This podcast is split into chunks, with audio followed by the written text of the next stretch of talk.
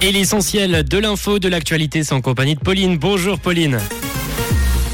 Bonjour à tous. Les réserves hydroélectriques sont prêtes pour cet hiver en Suisse. Les hôpitaux exigent que les tarifs soient augmentés de 5% et un ciel voilé cet après-midi.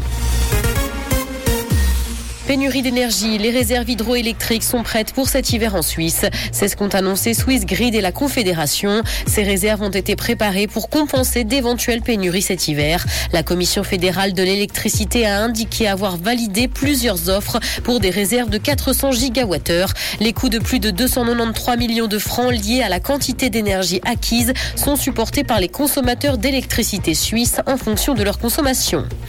Santé, les hôpitaux exigent que les tarifs soient augmentés de 5%. La fêtière H+, veut une adaptation des tarifs des prestations au renchérissement. Or, ils sont négociés avec les assureurs qui refusent leurs revendications. Les hôpitaux dénoncent un sous-financement chronique et le porte-parole de Santé Suisse qui regroupe plusieurs assureurs indique qu'une hausse des tarifs constituerait une charge supplémentaire pour les payeurs de primes.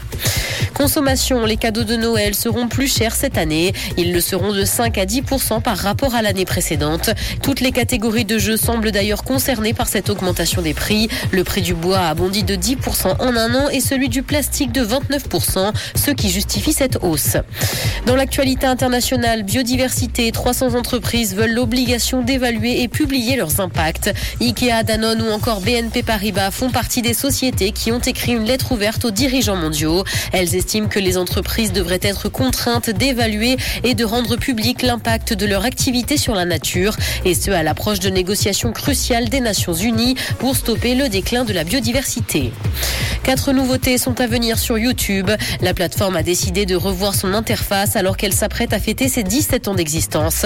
Un nouveau mode ambiant pour le mode sombre va faire son apparition. Certains boutons vont changer de place et être repensés. Une nouvelle interface a également été créée pour les playlists. Et enfin, il va être possible de faire un zoom sur les vidéos de manière très simple. Télévision, les fans de la série House of the Dragon vont devoir faire preuve de patience pour voir la saison 2. Le dixième épisode du prequel de Game of Thrones est sorti récemment, clôturant ainsi la première saison. Les prochains épisodes ne devraient pas sortir avant août 2024 dans le meilleur des cas. Les rumeurs indiquent que le tournage ne devrait pas commencer avant le printemps prochain.